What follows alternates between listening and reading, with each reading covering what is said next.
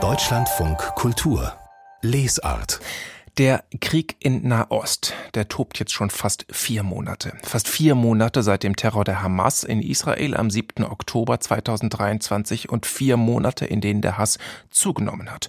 Auch in Deutschland. Der Philosoph und Publizist Michel Friedmann, der schreibt darüber in seinem Buch Judenhass. Der 7. Oktober, der steht auch im Untertitel. Es ist aber trotzdem kein Buch über Nahost, sondern ein Buch über die Folgen in Deutschland. Und was ich bemerkenswert finde, ist, wie deutlich sich Michel Friedmann darin der Logik des Hasses widersetzt, also als eine klare Absage, übrigens auch an jene, die meinen, ihn als Juden für ihren Hass auf Muslime vereinnahmen zu können. Verbinden statt trennen scheint sein Motto zu sein, zumindest lese ich sein Buch so. Und ich habe mich da gleich gefragt, wie liest das beispielsweise eine junge Muslimin?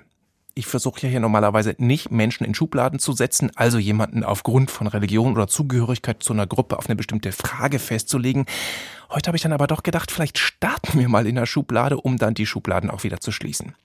Und ich habe deshalb Yasamin Ulfert gefragt. Yasamin Ulfert ist Wissenschaftlerin. Sie unterrichtet an der Uni Duisburg-Essen britische Literatur. Sie forscht zu Postcolonial Studies und sie ist auch regelmäßig als Autorin hier im Deutschlandfunk Kultur zu hören. Und daher kennen wir uns lose. Hallo Frau Ulfert, grüße Sie. Hallo. Ja, gucken wir uns doch erstmal an, was das eigentlich für ein Buch ist von Michel Friedmann. Es ist sehr schlank, 100 Seiten nur. Und was mir da gleich als erstes aufgefallen ist, einige der Kapitel sind als Briefe formuliert. Was sind denn das für Briefe? Wem schreibt Michel Friedmann Briefe? Ganz genau. Also die Briefform macht das Buch natürlich sehr, sehr persönlich ja, und er schreibt dabei sehr unterschiedliche Briefe. So schreibt er solidarische, eher mitfühlende, teilweise auch traurige Briefe an andere Jüdinnen und Juden und an seine Söhne. Er schreibt eher appellierende Briefe an die Politik, an eine Gruppe, die er Christen nennt und dann auch an diejenigen, die er die Gleichgültigen nennt. Und er schreibt einen verständlicherweise relativ wütenden, aber auch, würde ich sagen, ironisch bevormundenden Brief an einen Antisemiten. Das ist also alles da drin versammelt. Gibt es irgendwie so eine Grundhaltung, aus der heraus diese Briefe geschrieben sind, das ganze Buch geschrieben ist? Wie haben Sie das wahrgenommen? Sie hatten ja schon gesagt, dass es den Untertitel 7. Oktober 23 trägt und sich damit ganz eindeutig auf den Terroranschlag der Hamas bezieht. Aber es geht im Buch gar nicht um das, was in Israel oder im Gazastreifen jetzt passiert, sondern wie wir hier in Deutschland darauf reagieren. Und dabei auch nicht so sehr um die Medienberichterstattung oder politische Solidarität, sondern um alten und neuen Antisemitismus auf Deutschlands Straßen, würde ich mhm. sagen.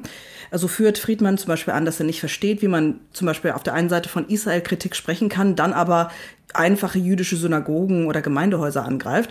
Und solche Beispiele gibt er häufig. Im Endeffekt würde ich sagen, geht es aber um das große Thema Antisemitismus und Ausgrenzung insgesamt.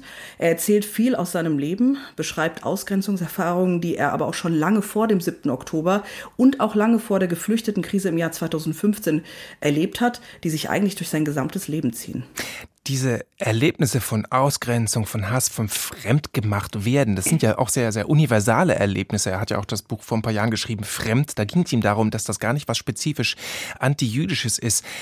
Wie sehr deckt sich das, was Michel Friedmann da aus jüdischer Perspektive beschreibt, denn zum Beispiel mit Ihrem Erleben aus muslimischer Perspektive?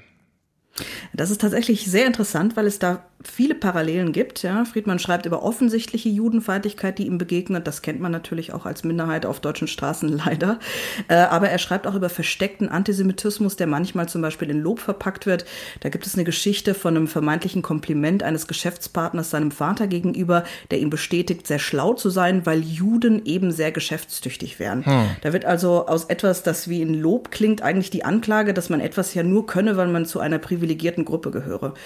Und das kenne ich tatsächlich auch aus dem eigenen Leben, dass man für Dinge gelobt wird, die ihr Moslems in Anführungszeichen ja sehr gut könnt. Und damit wird man dann zum Andersartigen erklärt. Aber auch diese Solidarisierungsversuche der Rechten mit der eigenen Minderheitengruppe, um gegen andere Minderheiten zu kämpfen, beschreibt Friedmann. Er erteilt da zum Beispiel der vermeintlichen Solidarität der AfD eine klare Absage, weil er sie eben durchschaut. Er sagt eindeutig, ihr wollt mich nicht schützen als Juden, ihr wollt mich nur als Feigenblatt für euren Rassismus gegenüber Muslimen. Und auch das kenne ich aus dem eigenen Leben, das ist ganz spannend. Rechtsextreme versuchen das nämlich immer wieder, dass sie sich versuchen anzubiedern, weil sie davon ausgehen, dass wir Muslime als Gruppe, in Anführungszeichen, ja eh alle antisemitisch sind. Und da könne man sich ja dann quasi gegen einen vermeintlich gemeinsamen Feind zusammenschließen. Das scheint also tatsächlich ein Muster zu sein, das sich da so ein bisschen durchzieht und das man sehr schön erkennen kann in dem Buch. Hm. Als ich Sie gefragt habe, ob Sie mit mir über dieses Buch sprechen wollen, da habe ich Ihnen ja auch erzählt, dass es mich mit ehrlich gesagt ziemlich viel Sorge erfüllt, wie oft Menschen, die sich gegen Rassismus engagieren und Menschen, die gegen Antisemitismus kämpfen, das nicht Hand in Hand tun, obwohl es ja eigentlich so naheliegend scheint, sondern eher gegeneinander. Das lässt sich natürlich auf ein paar Buchseiten nicht auflösen. Vielleicht stimmen Sie ihm ja auch nicht in jedem Punkt zu, dem Michel Friedmann, aber wenn Sie Gedanken in diesem Buch finden, die für einen echten Zusammenhalt wären hilfreich, was wäre das? Also ich habe das Buch jetzt nicht als Anleitung gelesen, wie Zusammenleben funktionieren kann. Mhm. Er gibt also nicht wirklich Tipps, aber ich glaube, das will er auch gar nicht.